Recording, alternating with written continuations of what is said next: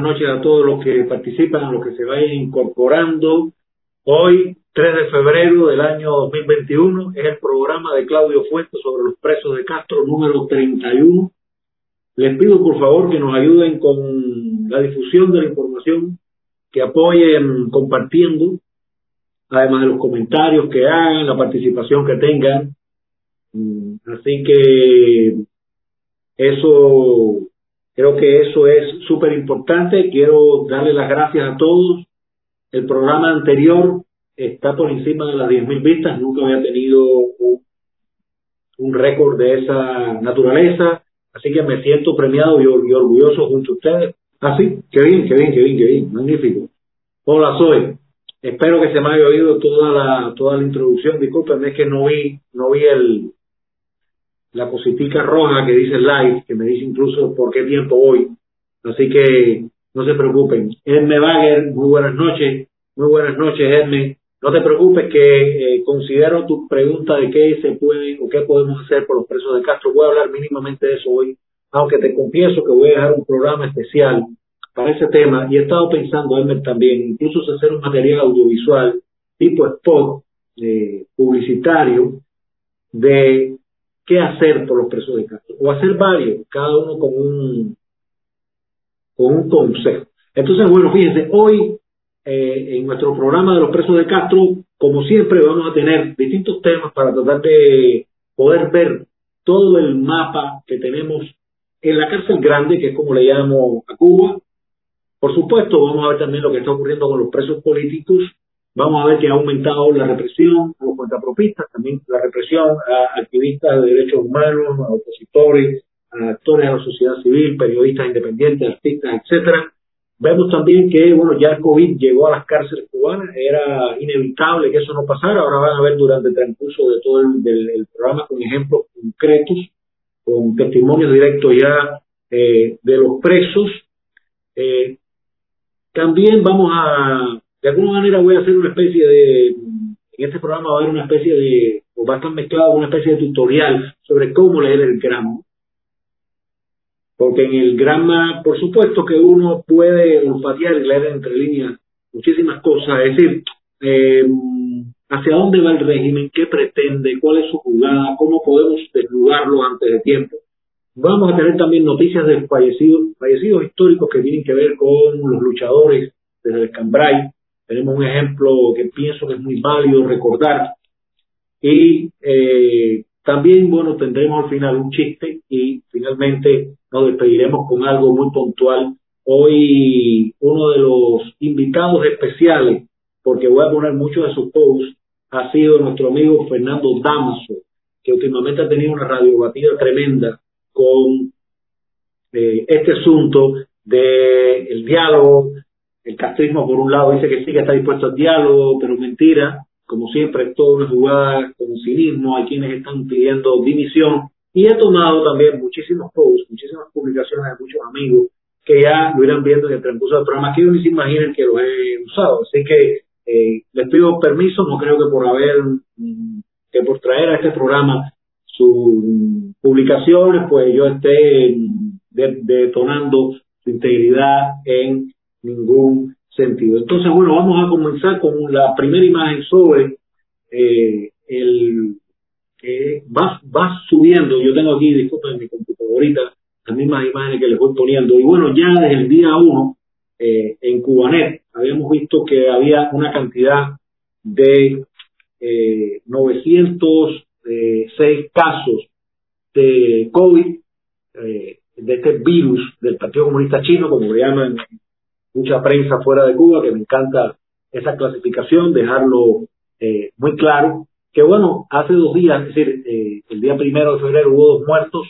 ya hoy hubo 800 y tantos, no obstante, el martes hubo 1044, que fue una cifra récord, y eh, bueno, la mayoría siempre es aquí en La Habana, recuerden que La Habana tiene una amplia población, además una población eh, flotante, y creo que la, la densidad poblacional pues hace que todo esto se, se dispare eh, eh, absolutamente. Entonces, bueno, los vuelos están una vez a la semana, la gente que está por regresar a Cuba, pues saben que les van a atrasar las cosas, pidan las cuarentenas, hay controles para moverse interprovinciales, vamos a ver algunos casos hoy de los presos políticos que sencillamente están, eh, o los familiares de los presos políticos para transportar a una persona enferma de una provincia a otra, pues no hay ambulancia, no hay combustible, tienen que pagarlo ellos mismos. Tremendo, estamos hablando de una ancianita de 88 años, cuando lleguemos a ese caso, pues ustedes eh, podrán verlo. Y eh, leí una noticia donde, bueno, primero el, el, el, virus del Partido Comunista Chino, el virus chino, ya se ha expandido, se ha diseminado por toda Cuba y señores, sencillamente, eh, sencillamente, donde único dicen que no hay es en un pueblo llamado en Guateras, Guantánamo. Aunque yo no sé si aquí dicen Guateras o es Yateras, porque yo recuerdo un pueblo también que se llama eh, Yateras, no sé si habrá sido un error mío eh, cuando copié. Imagínense que un solo pueblito en la provincia más oriental, en Guantánamo, donde único no hay.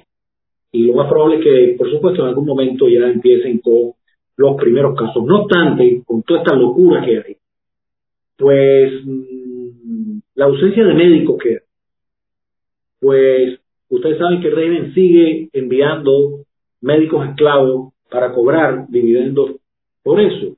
Y bueno, se está desarrollando toda una gran campaña para que a la Henry Reef, que es una de las brigadas estos médicos esclavos que ellos mueven, eh, ustedes saben, quitándole en algunos casos el 75% del, salario, el 80%, a veces hasta el 90%, los, los de Qatar que pagaban muy bien, eh, eh, la tiranía se quedaba con el 90% del, del, salario, con todas las otras condiciones de, control que tienen sobre ellos.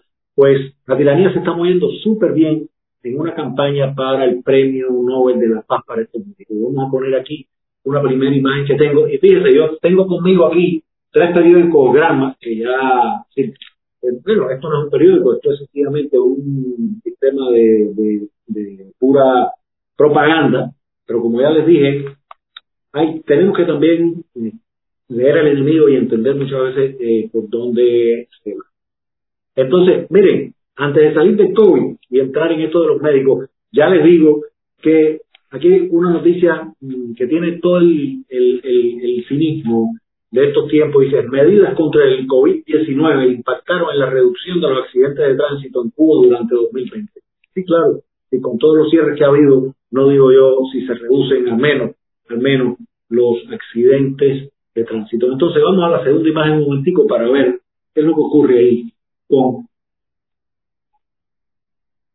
Fíjense, mientras el país enfrenta difíciles condiciones, el Ministerio de Salud Pública se preocupa por encontrar un quórum a la solicitud del Premio Nobel de la Paz para los médicos cubanos. Fíjense, eh, yo les tengo aquí una imagen que salió en el periódico.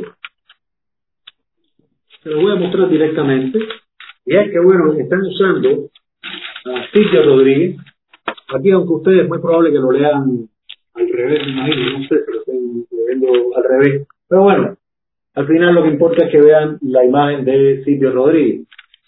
Pues lo están usando ahí, les leo el, ese titular, Silvio Rodríguez integra el Comité Internacional Promotor del Nobel a médicos cubanos. Ya saben, Silvio como un embajador siempre del castrismo, a favor de la esclavitud de los médicos, ellos no paran. Yo tenía como parte de esa noticia, que 12 parlamentarios del partido alemán de izquierda, Die Link, no sé cómo se pronunciará, quizás Die Link o algo así, o Die Lang, no sé, pues también están eh, peleando para que le den el Nobel de la Paz a este grupo, de, a este contingente médico, se llama Henry Riff, además, un nombre norteamericano, de un norteamericano. Y eh, fíjense cómo también, un momentico, déjenme ver, es que lo tengo todo anotado acá en medio de lo, medio y fíjense cómo el régimen sencillamente va eh, ya creando su mecanismo de autovictimización y de narrativa bondadoso, de buenazo, para ir viendo cómo con la administración de Biden logran ver si pueden sortear la crisis que le quiten el embargo. Porque esto, fíjense, esto que tengo aquí, se va a mezclar perfectamente con una noticia que va a venir luego, pero quiero poner entonces la próxima imagen, que es un post de nuestro amigo Fernando Damaso, que hace, además, tiene, eh, ha discurrido de forma muy lógica y te lo quiero leer. Dice, la pandemia china sigue avanzando en Cuba. Las medidas tomadas no parecen capaces de detenerlo. Tal vez sea necesario comprar algunas vacunas de las que han demostrado ser efectivas para proteger al personal de la salud y a la población con mayor riesgo mientras aparece una vacuna cubana efectiva, lo cual no sucederá antes del fin de año. La más adelantada está en fase 2 y aún le falta la fase 3 ser evaluada y entrar en producción. Si la situación se sigue complicando, habría que ir más allá y adquirir vacunas para toda la población. Serían 12 millones de vacunas, ¿no? A 10 dólares cada una para unos 120 millones en total. La cifra no es tan alta, pues se trata de salvar vidas. Aquí no puede haber dilación, pausa ni inmovilismo. Me llama la atención que ni el doctor Durán, ni ningún diputado, ni el ministro de Salud Pública hablen de esto. Yo contestando a Fernando y a ustedes, pienso que ellos, por supuesto, van a aprovechar todo esto y no solo pedir 120 millones, que es lo que el aproximado que da Fernando, sino lo más probable es que mucho más van a decir que están en medio de una crisis, que necesitan además ayuda humanitaria urgente.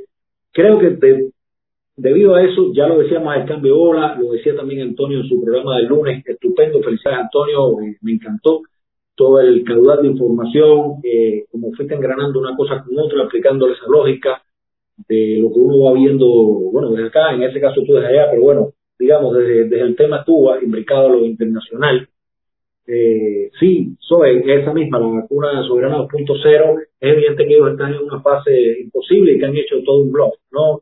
Eh, eh, publicitario, como bien dice este señor, la soberana cubana está fase 2, todavía no pasamos fase 3, y para fin de año, por supuesto, eh, nada de nada. Y les decía que fíjense, ya el régimen, y les tengo aquí un, les tengo aquí un, bueno, la próxima imagen, la próxima imagen que tenemos aquí es también del panfleto Granma que dice el secretario general de la Organización de Naciones Unidas, es decir, Antonio Guterres, critica inclusión de Cuba en la lista de patrocinadores del terrorismo.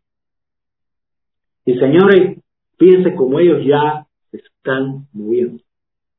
No quería dejar de mencionar que para el Premio Nobel de la Paz también está, han propuesto a Donald Trump, también han propuesto a su yerno con otros funcionarios que tuvieron que ver con los acuerdos de paz en el Medio Oriente y eh, no recuerdo ahora, discúlpenme, qué otra eh, figura estaba también. Ah, ya, por supuesto, el más que controversial eh, grupo Black Lives Matter, ese Matter, sí, la vida de los negros importa, formados bajo el ala de Maduro, quien dice bajo el ala de Maduro es bajo la escuela castrista, ese un producto del Castro Maurismo, y bueno, estamos viendo realmente cosas locas, ¿no? Como mismo se le dio un premio Nobel de la Paz Obama, que recién entrando, que no había hecho nada para darle un premio así, y después, bueno, como ya eh, he leído en varios medios, eh, eh, implicó a Estados Unidos en siete o ocho guerras, incluso en los primeros cinco años de su mandato.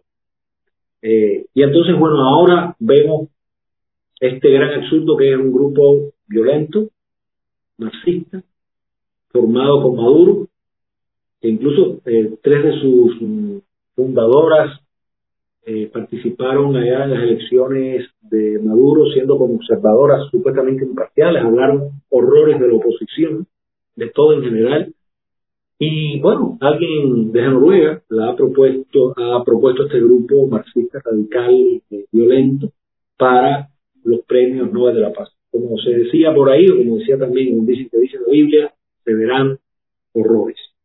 Entonces, Eh, vamos a ver ahora en el panorama general, sin haber llegado todavía a los presos de Castro, señores, cómo van las cosas contra los cuentapropistas y la represión permanente antes de entrar en la represión a los opositores y a los presos. Ahí les tengo una noticia de los carretilleros, una noticia de hace dos días también que tomé de Cubanet. Ideal si pudiéramos pasar a la imagen, aquí la tienen. Y bueno, en busca de los carretilleros perdidos, así se llama esta, este artículo que ha aparecido en Cubanet de una muchacha que se llama Laura Rodríguez Fuentes.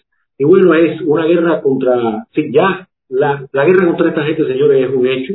Los multan, les confiscan la licencia, les confiscan los productos eh, y entonces, ¿qué es lo que ha ocurrido? Que como mismo los cristianos en las catacumbas, para que no descubrieran, se escondían bajo tierra, pues ya estos carretilleros, hay otras dos imágenes también ahí, estos carretilleros están empezando a vender de puertas para adentro, o en sus casas o en lugares que alquilan, pero ya no ha habido voz, se van haciendo de clientes puntuales, gente que entra a, a sus lugarcitos, eh, que es dentro de casa, donde, bueno, en ese artículo describe hasta el, el olor a tomate medio podrido y la zanahoria la tierra colorada que hay en ese lugar con poca ventilación, porque tienes que comprar, no solo vendes escondido, sino el que compra también te compra escondido, algo horrible toda esta eh, eh, situación. Y bueno, por supuesto, para evitar la echadera para adelante, ¿no? Como sabes, los, los, los chivotazos y demás. Y bueno, evitando también los precios topados, porque como ya hemos visto en otras veces, en, distintos lugares, incluso desde el noticiero de la televisión castrista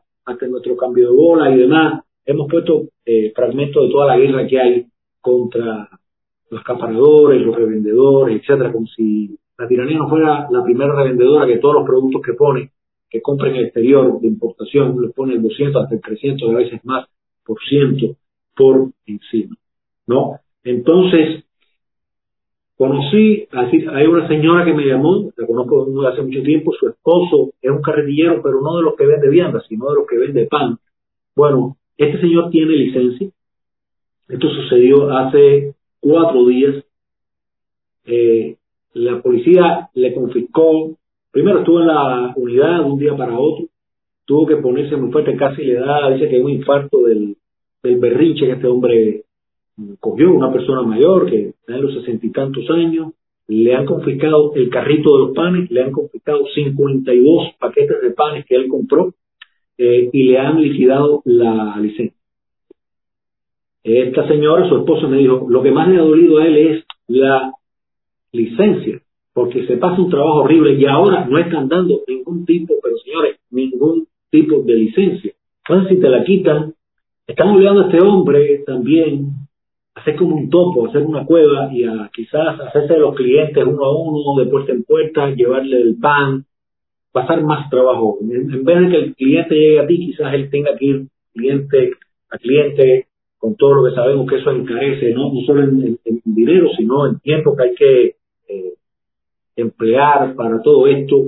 Y este señor, de alguna manera, decir, esta, su esposa me estaba diciendo, está pensando en sacar un castel, en ir a la plaza, y bueno, yo he estado hablando con ellos para ver cómo manejan, de la, cómo maniobran de la mejor manera posible con esta situación. Son gente que además tienen unas pensiones pésimas y nada, sencillamente es eh, tremendo. En Holguín les tengo también una noticia de un amigo, Ramón Zamora, un activista de Holguín, alguien muy decente, alguien que queremos mucho de estar. Y él nos, nos trae un reporte de lo que pasa en los lagos de allá. Así que Holguín saben que es también una provincia del, del oriente. Y dice Ramón Zamora Rodríguez, cada mañana la población holguinera se lanza en busca del sustento de alimentos para la familia, arriesgando su vida ante el creciente aumento de contagios por el virus del COVID-19.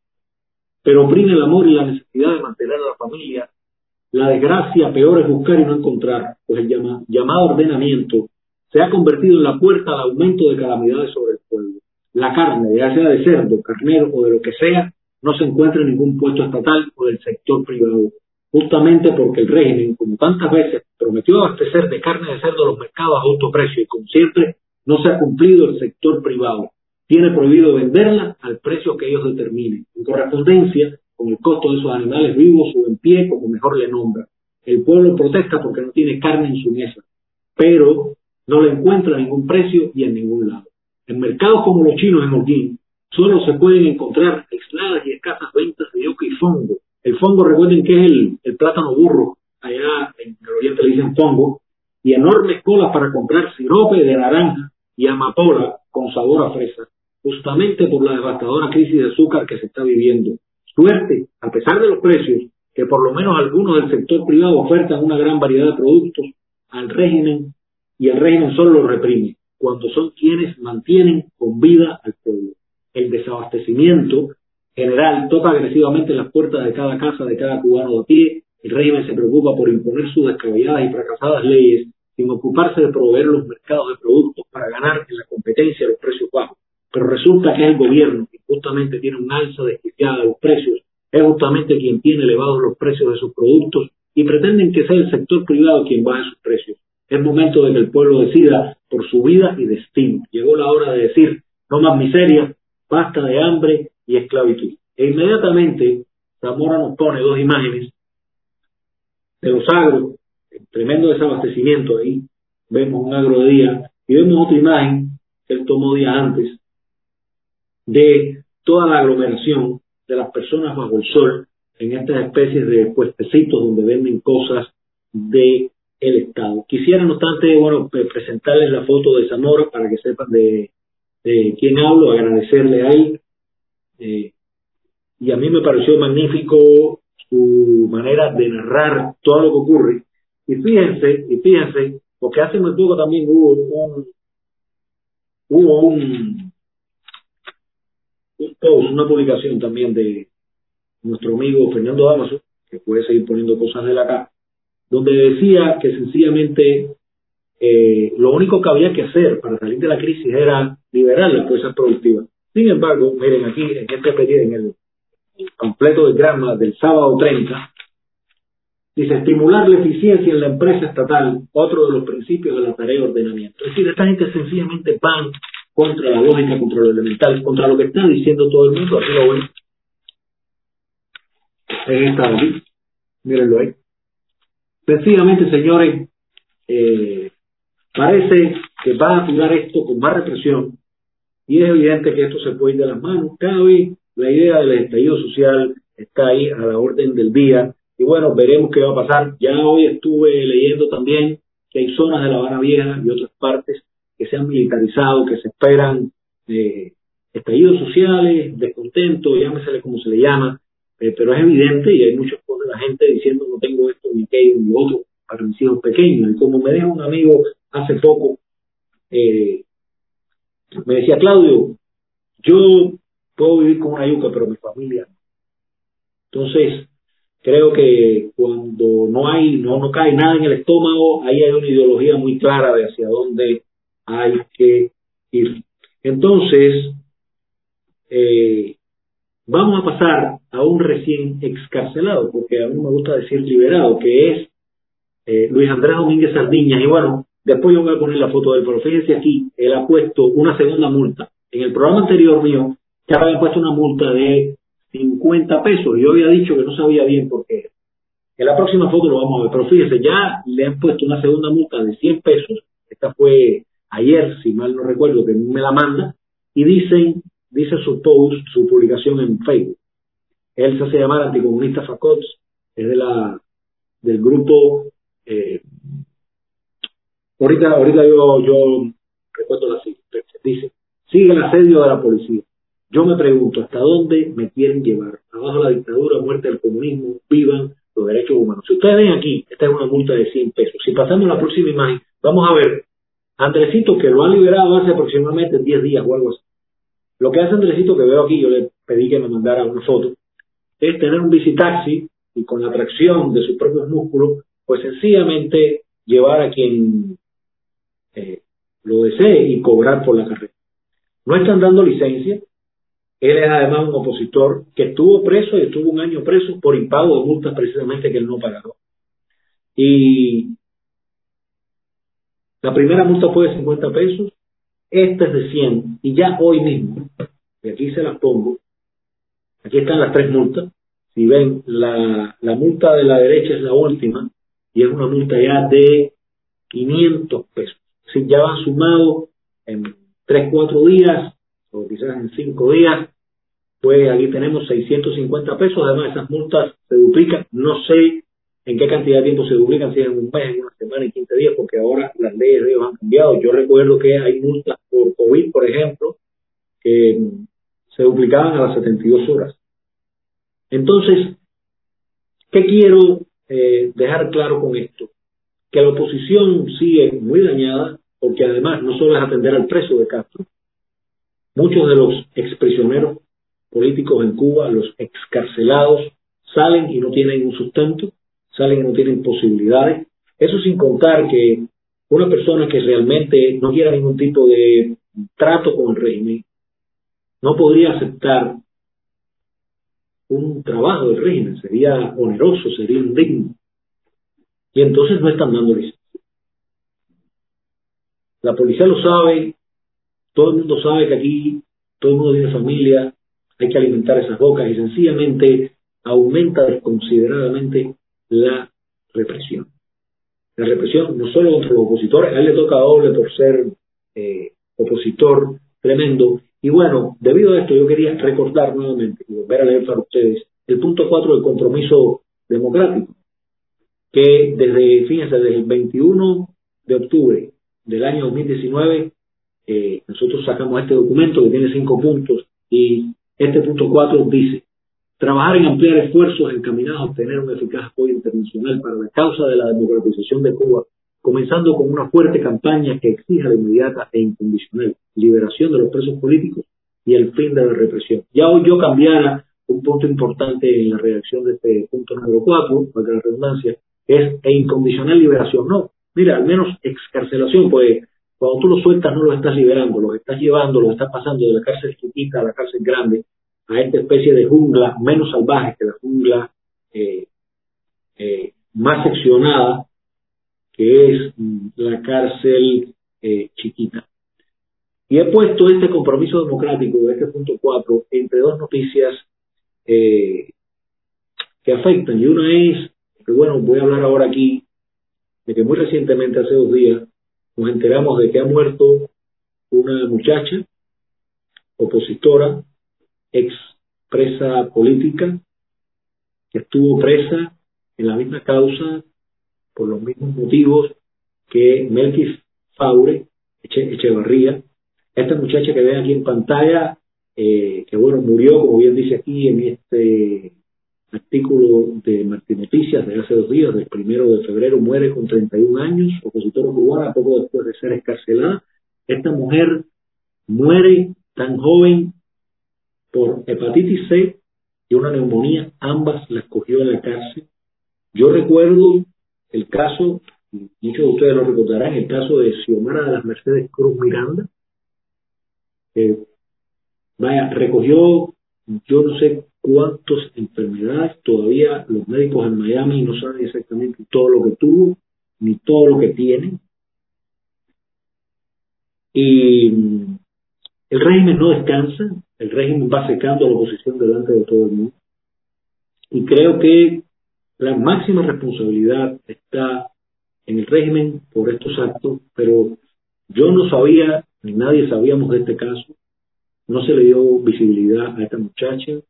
Hace un mes cayó enferma y en su grupo, al menos conmigo no hubo ningún contacto, no vi en las redes sobre esto y de pronto nos desayunamos con esta horrible noticia, esta bella muchacha nos abandona.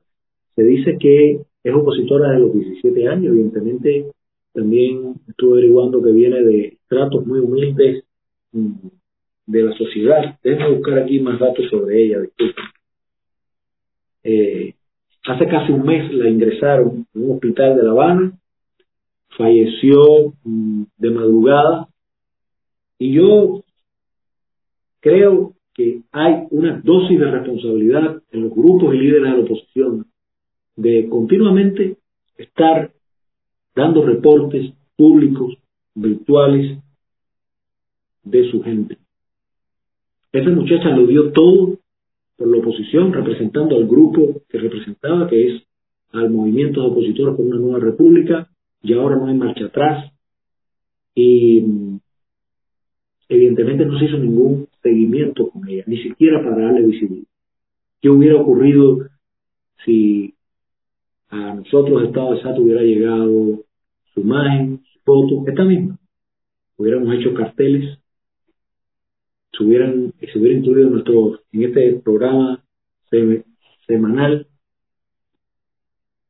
Eh, pienso, vaya, realmente esto a mí me deja un muy mal sabor y apunta a que el abandono de la oposición es todavía más denigrante porque no es que te abandonan, no es que te abandonen, digamos, sin comida, sin ropa, descalzo, sino te abandonan con un enemigo tan agresivo como es el cartel. Entonces, realmente, eh, yo recuerdo que hace poco en un programa de radio decían que Thomas Jefferson planteaba que el mejor patriota era el disidente, el disidente dentro de su propio grupo. A nosotros dentro del Estado de SAR muchas veces nos han criticado porque nosotros tenemos posturas críticas con la misma oposición. Y yo creo que la oposición tiene que hacer, hacer una especie de, de catarsis o de repensarse, porque hay muchas cosas que también se están haciendo. Y en este programa vamos a ir viendo otro, eh, ese tipo de, de cuestiones. Más adelante vamos a a, seguir analizando esta cuestión del diálogo, los que piden diálogo, los que piden la dimisión de unos ministros fantoches que nadie puso ahí.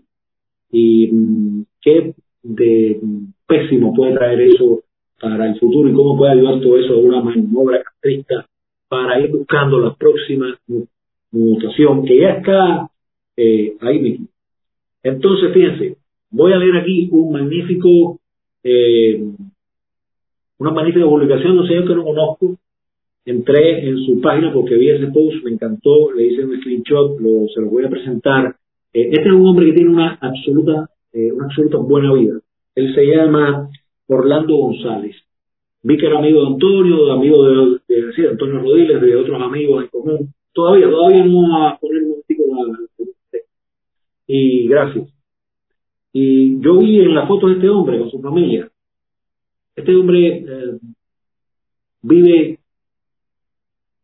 eh, feliz en ese sentido de que vive fuera de aquí, evidentemente es un hombre exitoso en cuestiones de familia, en cuestiones eh, de que puede vacacionar, etcétera. Sin embargo, como tantos cubanos, le sigue doliendo Cuba y creo que tiene unas palabras aquí que vale la pena leer, porque él está diciendo algo parecido a lo que yo acabo de, de plantear. Hay demasiadas cosas que no están sucediendo. Por favor, vamos a poner la próxima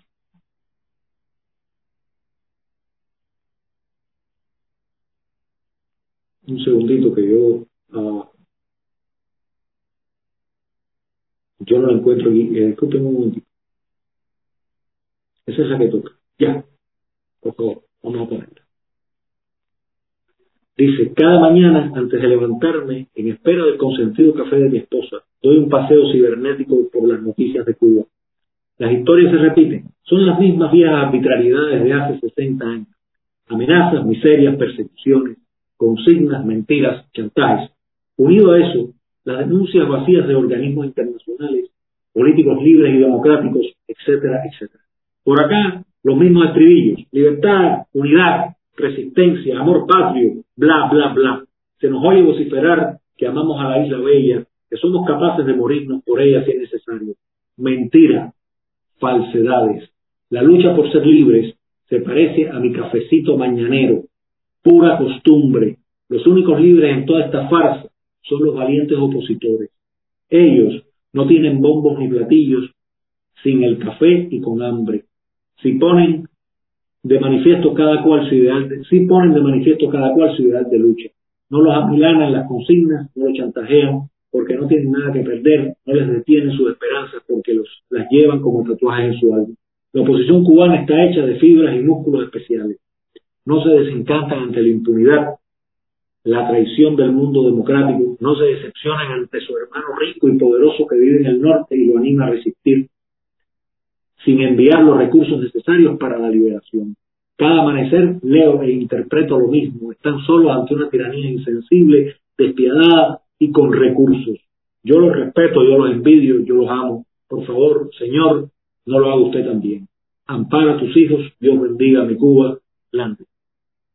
Yo, no obstante, a diferencia de, es evidente que este señor escribió esto también en uno de esos arranques eh, motivos por reacción de, una acumulación que uno ve que no pasa nada, no pasa nada, no pasa nada. La gente aquí adentro, como hemos dicho, está como esta muchacha, como Dayami Lai Rangroni, esta muchacha que envió con, muy poco rango para moverte en una miseria tremenda, incluso opositores que tienen un conocimiento político eh, y de actualización de lo que pasa en el mundo mínimo. Y sencillamente dan todo lo que tienen y se creyeron, o sea, y se creen todavía el cuento de muchos políticos ahí enfrente, políticos patrioteros que los mandan a la lucha y vamos allá. Y esto es un problema mucho más complejo. Y mandar a la gente, como se dice aquí, a la candela, es algo tremendamente irresponsable, señores. Absolutamente irresponsable, demagogo, descarado, cruel. Porque no solo es cruel el castrismo, hay muchas crueldades repetidas aquí eh, de distintas maneras. Ramiro Collazo, gracias por estar, dice, hay que aprender que un opositor cae preso, la oposición en columna recta y compacta tiene que juntarse y salir a defender al caído. Puede ser que no se conozcan unos a otros. E incluso que ahora se estén conociendo más unas personas que no han pasado por todo esto, que no han pasado por algunas de las cosas que voy a nombrar aquí cuando ya entran los presos políticos en cuestión, que lo único que han recibido es el leve manotazo de un ministro que no es ministro, eh, de un ministro de la incultura, ¿no? Como le dice Gorky Águila magníficamente, el minincul, porque no es minin, no es el mincul, no es el Ministerio de la Cultura, es el minin de la cultura, el Ministerio del Interior de la Cultura. Eh, entonces, bueno, vamos a pasar ya primero a un a una noticia que se quiero leer, que es también hace dos días se cumplió, no, no, falleció una señora de 97 años que fue, ah, bueno, Zoila Águila Almeida, conocida como la niña del Escambray. Muchísimas gracias por esta imagen. Fue una publicación preciosa de Enrique Encinosa, se lo agradezco tremendamente. Aquí yo utilicé eh, unas imágenes que también publicó Liliana Curra, que estuvo en este programa invitada, también expresa política hoy en el exilio. Un saludo para ella también. Y fíjense, les voy a leer rápidamente, porque disculpen, yo sé que la mayoría de ustedes que están viendo este programa ahora, seguro leyeron esa publicación, pero piensen que este programa también se utiliza o se, se diseña para muchísimos cubanos dentro de la isla, dentro de las distintas provincias, que luego, por audio, ellos logran llegar a, ver todo esto y sencillamente eh, muy probable que no tengan Facebook, que no tengan redes sociales y que no sepan o que nunca hayan oído hablar de quién es Sol. Entonces, fíjense, aquí, bueno, fue una teniente guerrillera y expresa política, más conocida como la niña de la Escambray. Primero se le conoció como la niña de Placeta porque ella primero luchó en el Escambray contra las tropas de Batista, después, por supuesto, se da cuenta que Fidel es cien mil veces peor y eh, luchó contra Castro junto a su esposo, era un electricista de remedios, Manolo Munzo de la Guardia, durmió en las laderas de los montes, pasó hambre y sed, y a tiro limpio rompió los triples cercos de las milicias castristas. En la manigua parió dos hijas, y ambas murieron en sus brazos de hambre y de sed. En 1963, todo esto era lo comienza en 1960, en el Cambrai. Ya en el 63 era jefa de una guerrilla de 12 hombres, muy corajudo.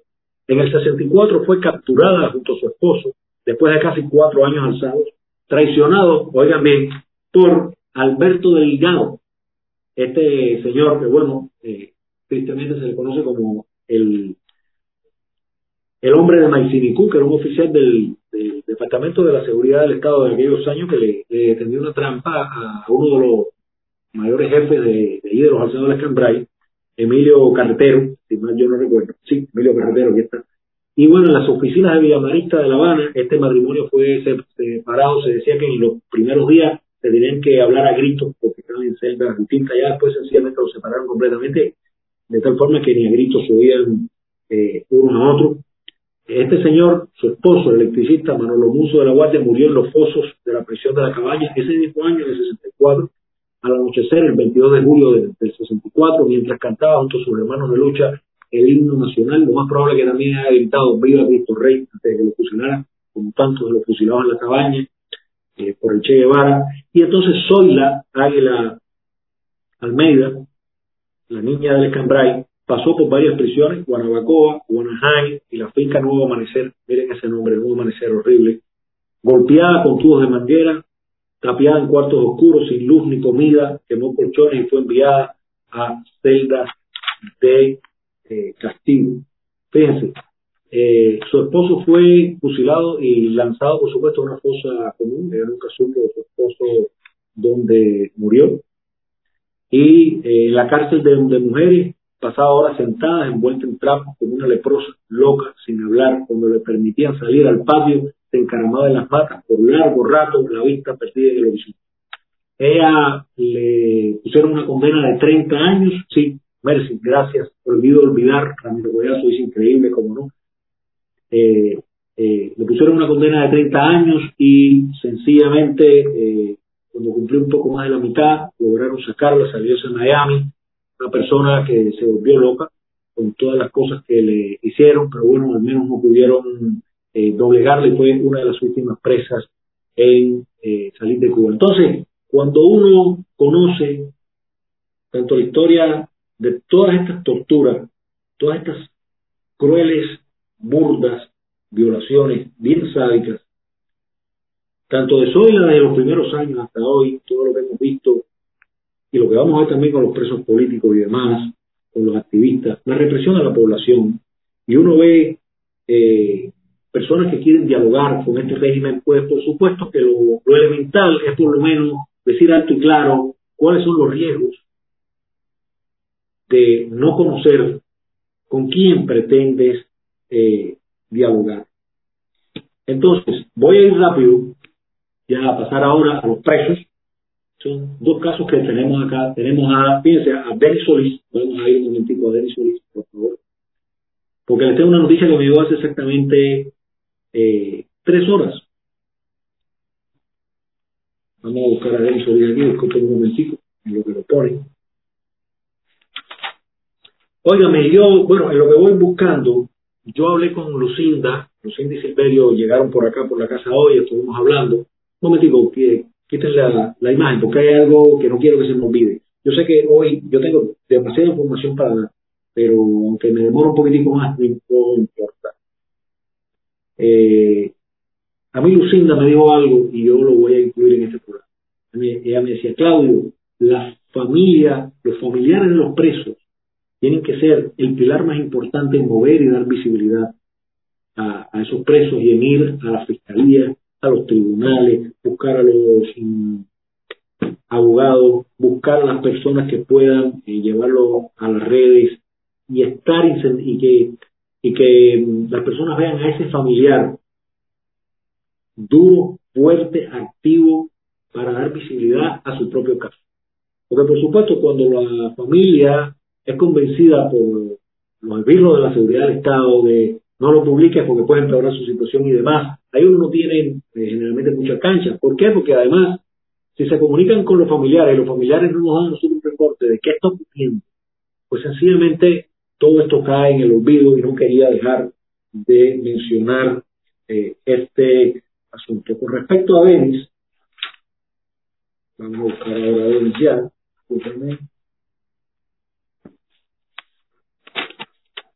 a Denis ya, ya, tengo a Denis Muchísimas gracias. ¿no? Con el imagen. Bueno, aquí vemos también de Martín Noticias que, mm, fíjense, su tío está muy preocupado. Su tío se llama Vladimir Lázaro González, está muy preocupado porque es el 28, es decir, como hoy serían cinco días que Denis no, no llama. Ellos ya están acostumbrados que Denis llamaba de lunes a sábado, casi todos los días. Y bueno, no saben si le ha pasado algo, si lo han trasladado de prisión, si es por es alguna represalia por algo que hizo, si fue golpeado. Pero les tengo una buena noticia, se las doy ahora al, al, final. Vamos a recordar que Denis Solís es ese muchacho rapero que en noviembre del 2020 hay un policía que entra a su su, a su recinto, a su casa, sin ninguna autorización, sin ninguna orden, él lo está filmando con su teléfono en vivo o, lo subió después a la, red. Denis tuvo con él quizás unas palabras eh, rozan un poco, digamos, en lo fuerte, en los oes a veces, debido al, calor de la, de, la, emoción, de tener un intruso que sencillamente no habla. Y mm, eso ocurrió el 9 de noviembre de 2020.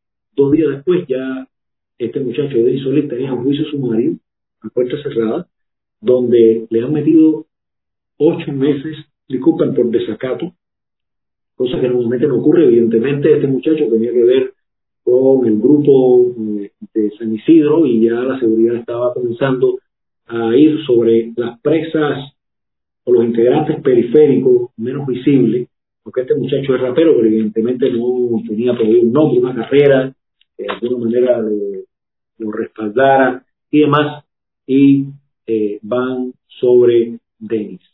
Entonces, a inicios de diciembre, a él lo trasladan ya al, combinado del este, una prisión de máxima severidad. Él estaba en un destacamento, en unas prisiones junto con otros mm, reclusos que tienen muchísimos años arriba.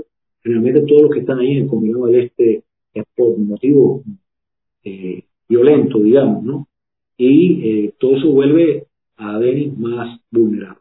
Bueno, gracias a Dios, hace a las 5 de la tarde de hoy me llama el hermano del el prisionero político Ernesto Borges, el hermano César Borges, y me dice que Ernesto lo había llamado, le había dicho que Denis, a Denis Solís lo habían trasladado, todavía no estamos en, a Denis Solís lo habían trasladado hacia el destacamento donde está Ernesto.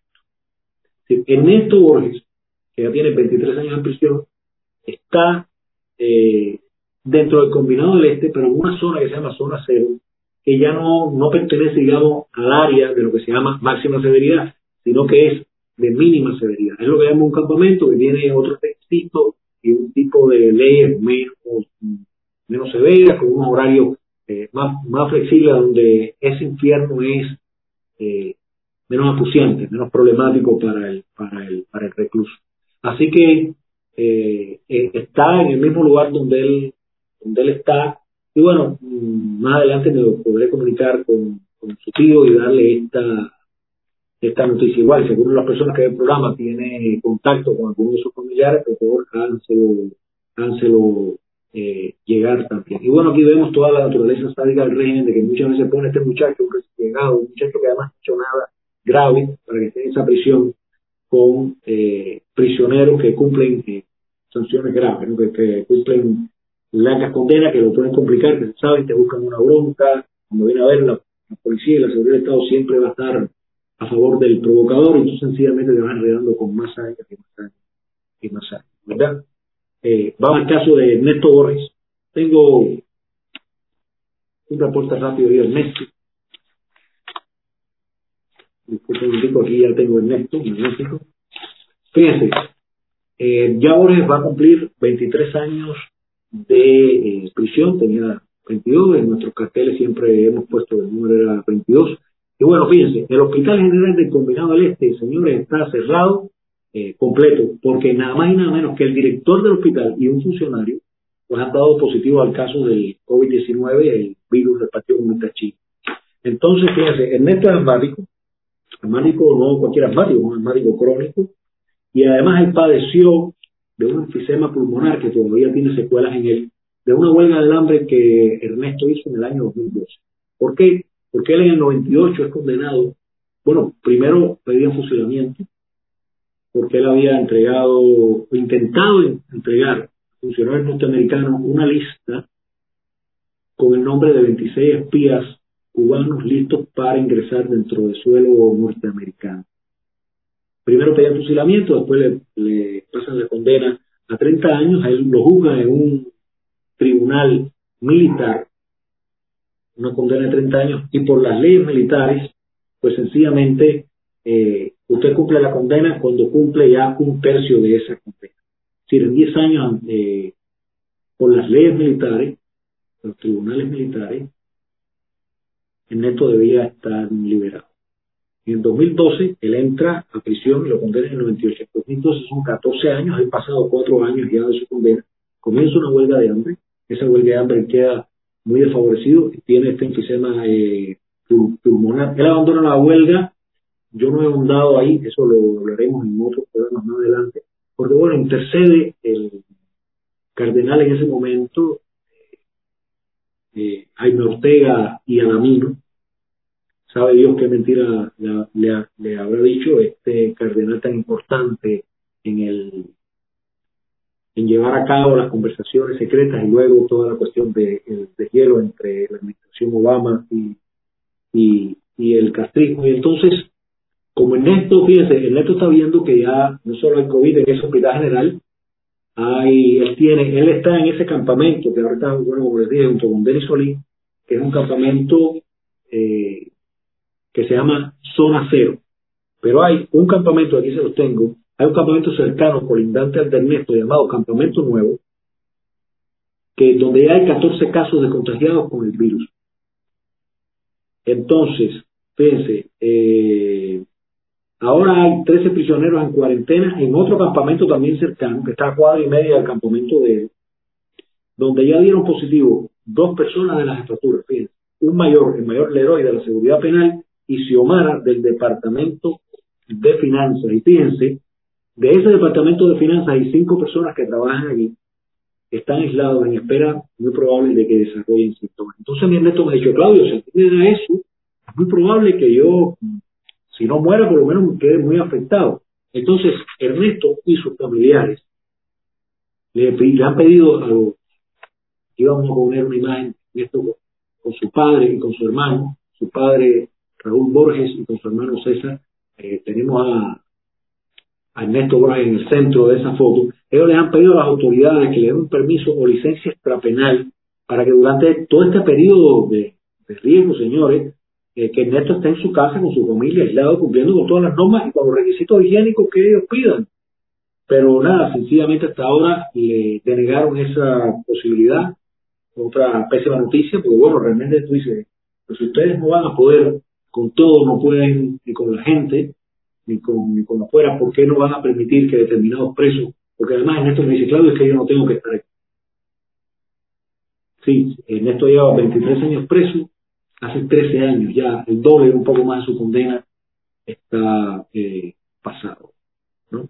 Entonces, bueno, eh, podrán imaginar, déjenme ver ahora, disculpen un momentito, que es información. Y bueno, vamos a pasar al último preso político, que hablé de él la semana pasada. Aquí hay eh, cosas como que simpáticas, folclóricas, un poco dentro de lo que pasa en las eh, prisiones, y es este muchacho que se llama Manuel de Jesús Rodríguez García. Yo lo presenté en el programa anterior, les digo, este muchacho tiene 12 grados, se expresa muy bien. Eh, me dijo que trabajó en Varadero, nunca había estado preso, sancionado ocho años por proyectarse pacífico y públicamente fuera una estación de policía para exigir la escarcelación de un amigo, de un opositor, un señor que forma parte de los 75, de los 75 exprisioneros de la Primavera Negra de Cuba. Estamos hablando también del agricultor, de este señor que hace décimas también, que es opositor, presidente eh, Eduardo Díaz Fleitas. Y este muchacho, bueno, finalmente escarcelan a Fleitas de una detención momentánea por alguna cosa y eh, él queda a los pocos días, eh, en el 2016, en agosto de 2016, va, va a la prisión, le hacen el juicio en diciembre, ocho años. Eh, le pidieron por varias cosas, atentado, desacato, eh, falta de respeto a los líderes, etcétera. Todavía no vamos a entrar en esta foto, aunque bueno, ya estoy viendo, esa es una foto donde él está con su hermana, hay una, hay una pequeña anécdota que tengo con su hermana para el final. Fíjense, normalmente he dicho aquí ya que el aseo completo, el módulo de aseo que le tienen que dar los presos, debe llevar una máquina de afeitar, un jabón de lavar, un jabón de baño, un papel sanitario y pasta dental, que es una unidad, que un tubo cada tres meses. Bueno, me dice que las cuchillas de afeitar hace años que no las incluí, no las dan. Sin embargo, siguen exigiendo que la gente tiene, que los reos tienen que estar afeitados y que solamente han llegado a la prisión eh, esta vez, fíjense, única exclusivamente un jabón de baño, el papel higiénico y bueno, el tubo de pasta de enero, que va cada tres meses, ya eh, lo dieron. Entonces me dice, bueno, Claudio, imagínate cómo se lava la ropa aquí. ¿no? porque además hay una plaga de chinches, hay una plaga de mosquitos, hay una plaga de cucarachas y hay una plaga de ratas. Y luego vamos a ver qué es lo que ocurre con las ratas. Pero fíjense, algo interesantísimo. Eh, hay un intercambio, que no es un intercambio, es un tráfico interno de medicamentos para que entiendan más o menos lo primitivo de la prisión, cómo todo es a, nivel de trueque. ¿Y qué es lo que ocurre? Las autoridades que manejan los, medicamentos se los dan a unos presos de confianza, que generalmente son también unos albirros o presos eh, paramilitares, que les sirven de intermediarios, para que canjeen los medicamentos. Y este muchacho, Manuel de Jesús, me ha dado la lista de los precios y el canje. Miren para acá, discúlpame, yo no conozco, yo no sé eh, de, yo no sé de para lo que es cada medicamento, pero dice metronidazol. Todo esto son cosas contra los gérmenes, para desparasitar y demás. Metronidazol, cinco pastillas, cinco unidades, no tiras, sino unidades, cinco pastillas por una caja de cigarros. Omeprazol, cinco unidades, cuatro cajas. Cimetidina, cinco unidades, dos cajas. La dipirona, dos pastillitas por una caja de cigarros. Salbutamol, un spray, que es una unidad, cuatro cajas. La aspirina, dos aspirinas, una caja. Por eso es que dicen que los cigarros dentro de la prisión son el dinero. El que no fuma tiene una ventaja sobre el que fuma. ¿no? Las gemas, cremas, ungüentos para echar. El ketoconazol, un tubito, cuatro cajas de cigarros la gentamicina, un tubito, cuatro cajas también. La triancinolona, un tubito, cuatro cajas. Y la permetrina, que es para basarme, un tubo, cuatro cajas. Los antibióticos, dice la cefalexina, nueve pastillitas, cuatro cajas. El ampillín, nueve pastillitas, cuatro cajas. La ciprofloxacina, nueve pastillas, cuatro cajas también. La acitromicina, tres pastillas, cuatro cajas. ¿Por qué no me dicen que eh, la citromicina generalmente mandan para el ciclo de, cura, de lo que cubre, tres. Entonces, bueno, mira, lo que tú necesitas es tres. Entonces, por tres pastillas, cuatro cajas. Y el peroxicam, que son cinco unidades, cuatro cajas. Y es claro, hablamos de las cajas de cigarros, son las cajas de cigarros cubanas que venden en pesos cubanos, que bueno, hace un tiempo costaban siete pesos o siete pesos cubanos. Yo no sé si eso ahora subió de precio o no. Entonces, si tú lo que tienes son cajas que se venden, cajas de cigarros que se venden, eh, o que se venden en CUC, o lo que le llaman aquí en la shopping, porque en el equivalente en dólares, pues no son cuatro cajas, son menos porque las cajas tuyas son más, caras, más calidad, etcétera. Hay toda una, se puede imaginar, ¿no? Y entonces, eh, miren, otra cosa que sucede que tiene que ver también con el COVID. Este muchacho tiene una abuelita de, 90, de 88 años, ya su marcapaso no funciona, no hay marcapasos en Pinar del Río.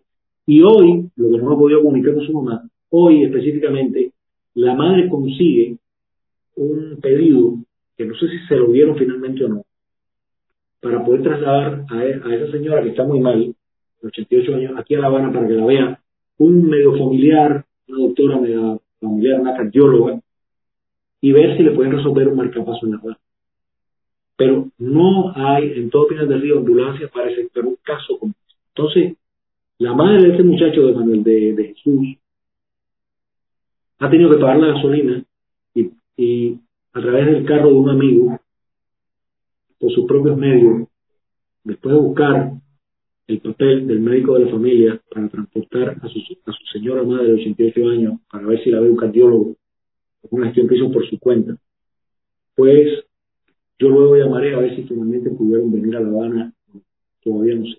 Entonces todo esto es parte de la desgracia de los presos de campo. Lo otro que quería, no quería que se me olvidara, y también es de alguna manera Ah, y fíjense, este muchacho Manuel de Jesús, este, yo incluí esa foto con su hermana, porque él me cuenta que su hermana vive en Chile hace unos años, y que ellos tuvieron que vender una casa de la familia para que la, hermana pudiera irse por refugio político porque ya decía que estaba a punto de meterse en, problemas, no me especificó, veremos si más adelante quizás me quiera hacer la historia y nosotros poderla compartir con ustedes para que quede la constancia y la memoria de todos los crímenes de esta eh, tiranía.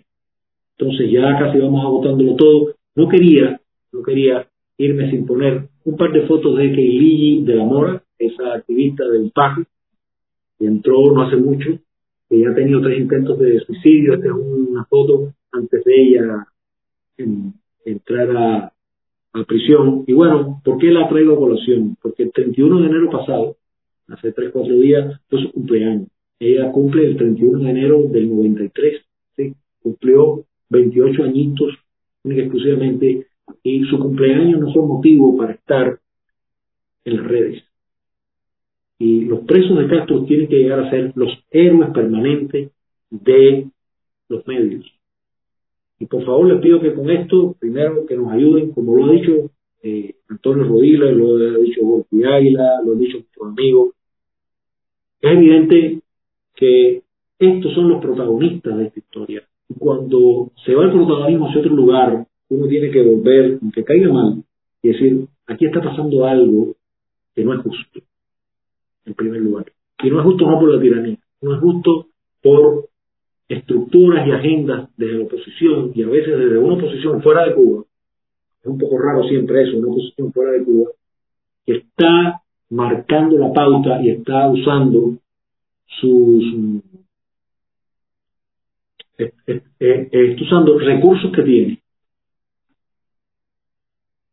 Y eh, la, palabra no, es un recurso, además de, de los recursos e influencias que tiene para irse por otra variante y es una pena, es una pena. Ya ustedes ven cómo el castrismo logra que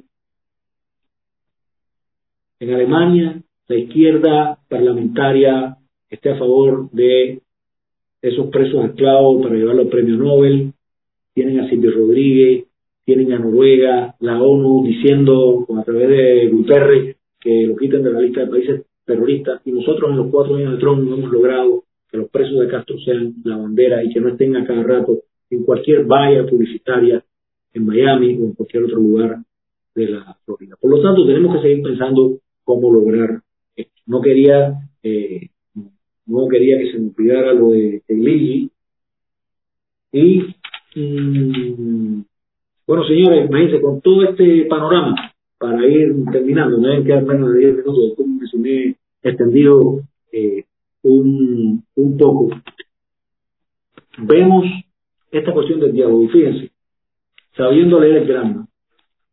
Aquí hay un artículo que dice eh, la revolución es diálogo. Fíjense qué maravilla. La revolución es diálogo. Aquí tenemos eh, Fíjense como el castrismo dice, los patriotas cubanos vivan donde vivan, saben que el bloqueo es criminal, como se van preparando esa puesta en escena para que les quiten el, el embargo. Y miren cómo le están respondiendo a toda esa gente que está hablando de allá. Déjame un momentito, porque esto, aquí hay un periódico que es una maravilla en ese sentido. voy a mostrar Fíjense, aquí hay tres artículos en este periódico que es de ayer martes, 2 de febrero. Pues, un artículo que dice, y miren, eh, miren ese el tío Sam caricaturizado negativamente con, con, un teléfono en la mano, que dice la fórmula de Praga y las revoluciones de colores para el ¿no? De Raúl Antonio Capote, que creo que es lo que le llamaban el, la gente si mal tenemos otro artículo de Rolando Pérez Betancourt, el crítico de cine, que dice secretas y no tan secretas intenciones. Y hablando de todos estos, eh, eh, aquí habla de Tron y demás, y de todo esto que está sucediendo, el 27 de N, etcétera. Y otro artículo un señor San Antonio Rodríguez Salvador dice, el asedio de la pacificancia. Es decir, ya todas aquellas personas que fueron frente al MININCUL, el Ministerio del Interior de la de la cultura, son unos provocadores. Y fíjense, eh, yo quiero poner rápido entonces un post de Fernando, de, nuestro amigo Fernando Damaso, como él, señores, con elementos muy elementales, como Martín, de barata ido toda esta andanada de de intento raro, dice, la patria es dicha de todos y dolor de todos y cielo para todos, no fue ni capellanía de nadie. Espero que el ministro de Incultura no lo considere una provocación del apóstol. Creo que ha sido muy simpático, vamos a ver varios posts de Fernando, de cómo con, un ahorro de recursos tremendo, con una frase corta pero muy contundente de, Martín, va mm, desnudando todo esto. Eh, quiero antes de seguir, agradecer a los incómodos del Versalles. Hay varias fotos que quiero poner en, cadena, en cascada, porque bueno, el domingo pasado también fueron hasta allá. Hay fotos magníficas. Gracias a Ramiro Goyazo, que está en el programa, Leti Leti, que seguro lo está viendo, quizás lo vaya a ver, y al resto. Ojalá me pueda ir comunicando, lo pueda ir conociendo. Ramiro, por favor, si puedes que ellos me, manden solicitud de amistad. Miren estas imágenes aquí, se los agradezco. Están poniendo el, nombre de los presos de Castro y la causa eh, cada domingo allá. Tenemos que ver cómo hacemos llegar eh, los diseños los carteles para que se impriman los mismos pullovers que en pancartas y, lo, y los incluyan, algo que, que es para mí magnífico. Y bueno, pienso que hay también algunas personas que se han expresado muy bien contra todo esto de aquellas personas que quieren, por ejemplo, que dimitan estos eh, fantoches que no son ministros ni son nada, ni son, es decir, son tristes funcionarios de la seguridad del Estado en el ámbito cultural. Desde siempre una base militar represiva que censura. Y tenemos a, quiero eh, traer un momentico un post que viene muy al caso, una publicación de mi amiga Aile González Mena, que dice, ¿por qué lo que queda de oposición y presos políticos, que además, dicho sea de paso, ya hemos estado escribiendo durante todos estos programas y de otras maneras en Cambio etcétera, también en los en los likes, en todos los lo desabastecida que está, lo desprotegida que está esa oposición, esos presos políticos, no son mediáticos, siendo los más violentados y vulnerables. Y yo quería siempre poner este post como, y, me ha encantado que Aile lo haya eh, redactado así, porque es un poco que decir, bueno, los encarcelados y los realmente golpeados de verdad, contra aquellos que solamente recibieron quizás un manotacito de un ministro. Y es una pena que toda la gente que sí se ha enfrentado, pues de pronto no tenga el protagonismo que se merece. Ojalá que todos esos artistas, en algún momento que están implicados en esto, que pienso que hay, unos tienen una gran parte de ingenuidad, otros no creo que tanto, pero al menos los ingenuos les vaya llegando esto y, revaloren, ¿verdad? Porque además, eh, nada, como ya hemos dicho otras veces, por un manotazo, eso no es suficiente para que nadie dimita el hecho. Entonces, eh, también hay otro, otra publicación de una periodista independiente de Junia, que le he puesto con una foto con su esposo, que también, Frank Correa, que también es un periodista independiente, que han hablado sobre este asunto. Y dice, aquí no hay presidente, ni ministros, ni nada. Nadie los eligió, por tanto, no reconozco a ninguno. A mí me encantó este post, muy directo, muy básico, muy, eh, sencillo y, potente, porque tú dices, hay, hay quienes incluso dentro de este grupo de artistas están hablando de que si el artículo tal o más cual de la Constitución de la República. Primero, a mí me gusta repetir, como dice Jaime González Mena también, eso no es una constitución, ahí no está la fuerza, la visión ni el aporte de distintos grupos políticos, aquí hay un solo partido, el Partido Comunista Criminal de Cuba, ese partido muy ineficiente, señores. Eh, por lo tanto, eso no es una constitución, como dice Aile González es un reglamento de prisiones, un nombre estupendo, eh, y sencillamente esa gente no representa, es decir, tú no puedes, es muy peligroso cuando estos artistas, que evidentemente la mayoría no tiene un devenir ni siquiera cívico, una cultura política básica. Y a veces también con unas lagunas de la cuestión histórica. Yo me incluyo en esas lagunas históricas. Por ejemplo, yo cuando ayer leía la, publicación sobre Soy, la, niña de la Escambray, decía, ¿cuánto me queda por aprender de las injusticias de este régimen aún? Por eso le, agradezco nuevamente ahora a Enrique Encinosa su trabajo, porque eso es parte de un libro que él hizo que se llama creo que el Escambray, la guerra olvidada, la guerra olvidada del Escambray, algo así. Y mm, sencillamente es hora de empezar a decir, no puedes decirles a ellos que han violado su propia constitución primero porque no es una constitución, porque no hay otras fuerzas políticas que han estado. Así es, así. ¿no? Y un post estupendo, y aprovecho aquí, de Boris Larramendi, nuestro amigo, eh, aprovecho para darle publicidad a su disco, puse aquí la portada del disco que recientemente dice que, que va a, estrenar. Un saludo para ti, eh, Boris Larramendi, dice, con respecto a esto del ministro, el y el pedido de la división. Mi gente, no pierda más el tiempo ni me cojan más golpes por culpa del Pidio, Fernando Rojas, Díaz Canel y demás esbirros de baja estopa. Todas esas cucarachas son intercambiables y desechables. Pedirles que demitan es totalmente inútil. Como ingenuo es sorprenderse de lo infames y despreciables que son. Recuerden, no Castro, no problema. Y quien dice Castro dice Ramiro Valdés, Machado Ventura y todos sus hijos y nietos. Ellos son los que mandan y los responsables. Y en última instancia, el sistema que los genera y los mantiene, el socialismo. A todos los que vuelven una y otra vez a salir a la calle y se manifiestan por lo que sea ahí en Cuba, toda mi admiración y apoyo, ahora y siempre, abajo Fidel, forever. Yo pienso que es estupendo, dice, si vas a pedir que dimita a alguien, que dimitan los máximos responsables. Si no, sencillamente es como eh, cambiarle la carátula a un libro, pero el contenido sigue siendo el mismo. Horrible. Ah, y entonces, rápido vamos a pasar. Gusto, muchísimas gracias porque estés aquí. Qué bueno. Eh, repiten siempre. Créanme que la lealtad de muchos de ustedes, como Marcela Revercón, que le he visto, Mercedes Perdigón, ha sido para, pienso que para Sam, también para mí en particular, el mejor regalo de esta travesía que todavía no acaba, no sabemos qué tiempo nos va a tomar. Vamos a pasar rápido un y quiero mirar con ustedes los últimos carteles de Gorky, de esta semana. Y aquí tenemos, bueno, el agujero negro, y esta cosa de, la, de la olla en martillo, una especie de agujero negro que lo atrapa todo y que Estados Unidos está con ese peligro de ser incautado, atrapado por la extrema radical, por la extrema izquierda radical. Me parece un, una idea genial, estupenda, con un dinamismo triste pero real. que le vamos a hacer? vamos al otro cartel. Aquí tenemos un cartel sobre el, globalismo. Yo he comprobado que hay algunos periodistas independientes en Cuba que sobre este tema no están todos los empapados. Exhorto a que lo busquen, que realmente es algo que está en la palestra completamente de hoy.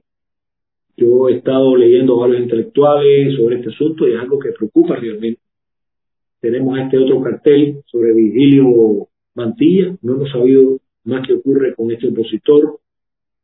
Vamos a ver si nos actualizamos para el próximo programa. Este magnífico cartel sobre todo lo que está pasando, que porque Gorky, bueno, partiendo de, un, de una idea de Fukuda, un gran diseñador, ha hecho esta apropiación exquisita también con la, con la foto de, con la imagen de Martí. Dice, yo no soy el autor intelectual de tu porquería comunista. Porque además el comunismo también es eso, no todo el tiempo están eh, como mismo hemos usado esta, y vamos a ver ahora al final de este cartel, bueno, y miren este que, que, bueno, de poética práctica de Borges, Martínez de atrás, como si fuera Volto 5, con rayos láser, ojalá, ojalá eso se hiciera realidad, es una maravilla, yo lo veo y me, y me apasiona, me cura, eh, no solo me da risa, es como, casi que parece una cosa que, uno dice, coño, si, si fuera profético esto, tenemos también un próximo cartel de Giovanni Sánchez Valenciano.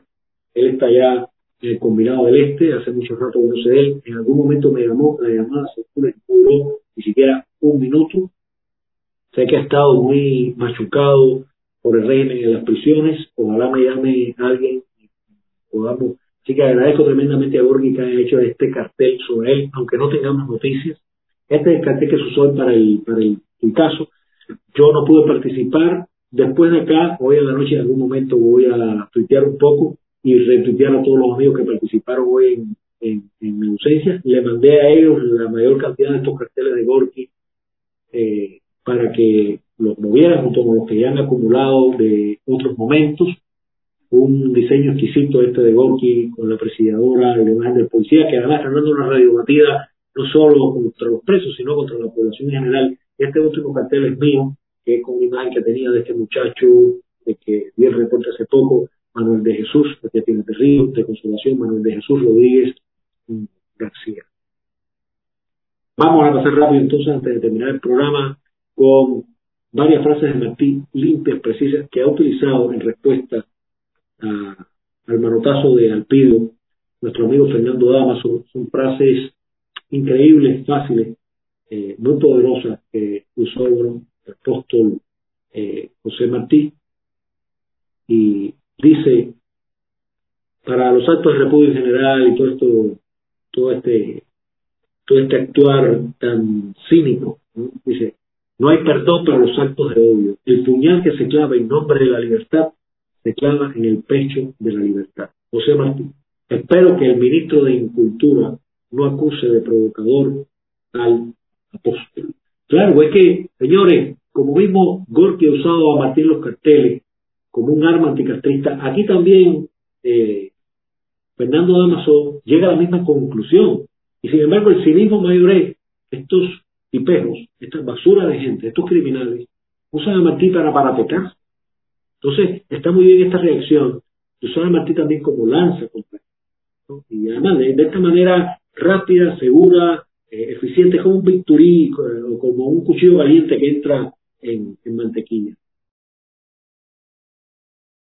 Debe temer, vamos a ver si ya aparece.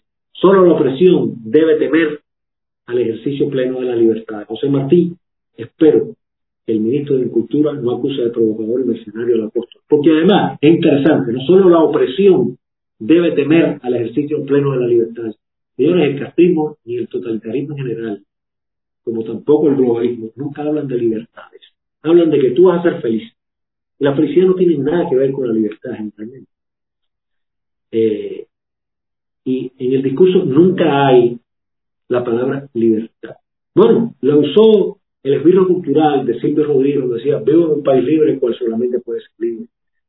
Realmente fue un atrevimiento poético que imagino que ninguno de nosotros le, y mucha gente, le perdonemos jamás a esta persona por haberle lavado la cara durante tanto tiempo a, a un régimen tan criminal. Y el otro batacazo de Fernando con Martí, usándolo de punto de lanza contra el castrismo, dice, no hay espectáculo, en verdad, más odioso que el de los talentos serviles. José Martí, espero que el ministro de Cultura no acuse de provocador a la costa. Y como mismo Martí es un anticastrista, como mismo también Gorky, Gorky junto a Pueblo para Ricardo, con Ciro, con los distintos integrantes que han pasado por esa banda, han sido anticastristas y hablando de esto, que no hay espectáculo, verdad, más odioso que el de los talentos serviles, le han hecho esa magnífica canción al servilismo y al poco talento del Pío Alonso como poeta y ahora menos como funcionario gris de un régimen totalitario. En ese magnífico tema, eh, que uno plantea que Alpidio Alonso no es más que un comunista chivatón, con unos versos muy malos, etcétera. La canción más que conocida y Alpidio se encarga de encumbrarla una y otra vez con su pésimo entonces, para terminar, me dije, bueno, o termino con algo un poco más solemne e importante, una frase de Martí, también de Fernando Damaso, o primero un chiste, un poco para equilibrar todas estas noticias un poco difíciles, raras, etcétera. Y bueno, quiero pasar al, al chiste. Vamos a ver si me lo ponen. Y eso me lo mandó un amigo, Boleón Ascuita, el independiente, y quiero mucho. Saludo para él desde acá, cuando oiga este programa. Y dice, fíjense, 2025. Mamá, ¿qué es esto? Dice, esto es lo que queda de Copelia, mí. ¿Y qué es Copelia? Un lugar donde venden helado. ¿Y qué es helado? Mm, un dulce frío que se hace con leche. ¿Y qué es leche? Leche. ¿Qué es leche, mami? Bueno, la leche es un alimento que da la vaca. La vaca. ¿Qué es una vaca? La vaca es un animal que come hierba. ¡Hierba! ¡Qué rico! Señores, eh, realmente esto es un chiste muy de periodo especial. Por supuesto, estamos en esta otra segunda parte del periodo especial, del especial, del especial, del especial. Y a todas las personas que se lo envié por WhatsApp, pues sé que al menos eh, les di ese momentico de una eh, sonrisa, porque yo además mentalmente me, imaginaba ese niño diciendo, bueno, lo único que yo conozco es la hierba. Y además que dijera que la hierba que rico es como, es una crueldad exquisita en el, en el humor. María Valle Pérez, que lo compartiste, muchas gracias. Magnífico. Entonces, para finalizar, vamos rápido a eh, la última frase de Martí, de Fernando Damaso, que no me quería despedir, eh, no me quería despedir sin ella. Es, para mí, la más exquisita de todas las que usado él. Todo poder amplia y prolongadamente ejercido degenera en casta. Con la casta vienen los intereses, las altas posiciones, los miedos de perderlas, las intrigas para sostenerlas. Las castas se entrebuscan y se hambrean unas a otras. José Martín. Espero que el ministro de Incultura no acuse de provocador a la Y señores, todos esos ministros están dentro de la casta, palaciegos de poca monta, pues lo que hay es castrismo. Ellos están ahí no porque fueron elegidos por la gente, por los artistas, ni por los poetas, ni pintores, ni mucho menos. Están ahí por el que el castrismo los puso. Obedecen al castrismo. Entonces, pedir que dimita un representante barato y sin poder real es como pedir que dimita Díaz, Canel. No, el poder real está en la familia Castro. La casta es el castrismo a nivel de familia. Entonces, muy buenas noches. Gracias por todas las personas que han dejado su comentario. Ah, luego de aquí contesto, respondo y agradecería, por supuesto, todo el que no ha compartido que contribuya. Muchísimas gracias. Soy magnífico que estés aquí. Después te leo bien. Justo Ruiz, te está contestando alguien prevoluntario. A mí me encanta después eh, leerlos a todos y ver cómo hay ciertas trifulcas y gente con distintos criterios. Magnífico. Así que Silvia Méndez dice gracias a la Fuente y gracias por su lucha y por la ayuda a los presos de Castro. Y también eh, por ti. Quería recordar que Silvia Méndez fue quien me recordó y me dijo que, no dejara de nombrar al Keuligi de la Mora. Te lo agradezco, discúlpeme que no te haya dado el crédito, a veces se me va, se me dan esos detalles, pero estos programas se logran también gracias a la cooperación, la contribución de muchos de ustedes que en su lealtad, en su compromiso también ya eh, van contribuyendo y todo lo que se pierde por ahí me lo mandan por interno, me lo hacen llegar y bueno, recala aquí, yo lo, lo una cosa con otra y logramos hacerlo entre todos. Entonces, más catrismo, ¿para qué? Como mismo decimos en cambio de bola, pero incluyéndole que todos los presos importan y que abandonarlos es un crimen. ¿Ok?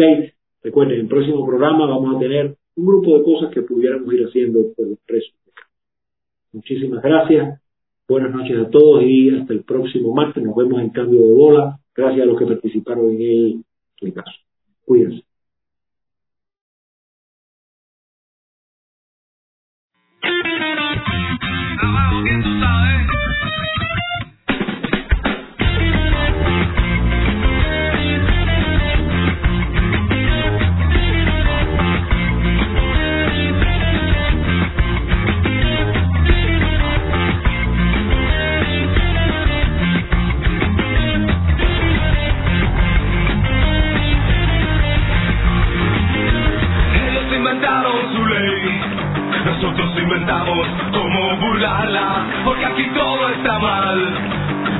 Que gritar lo que pasa, para decir abajo Fidel, hay que decirlo con mañana.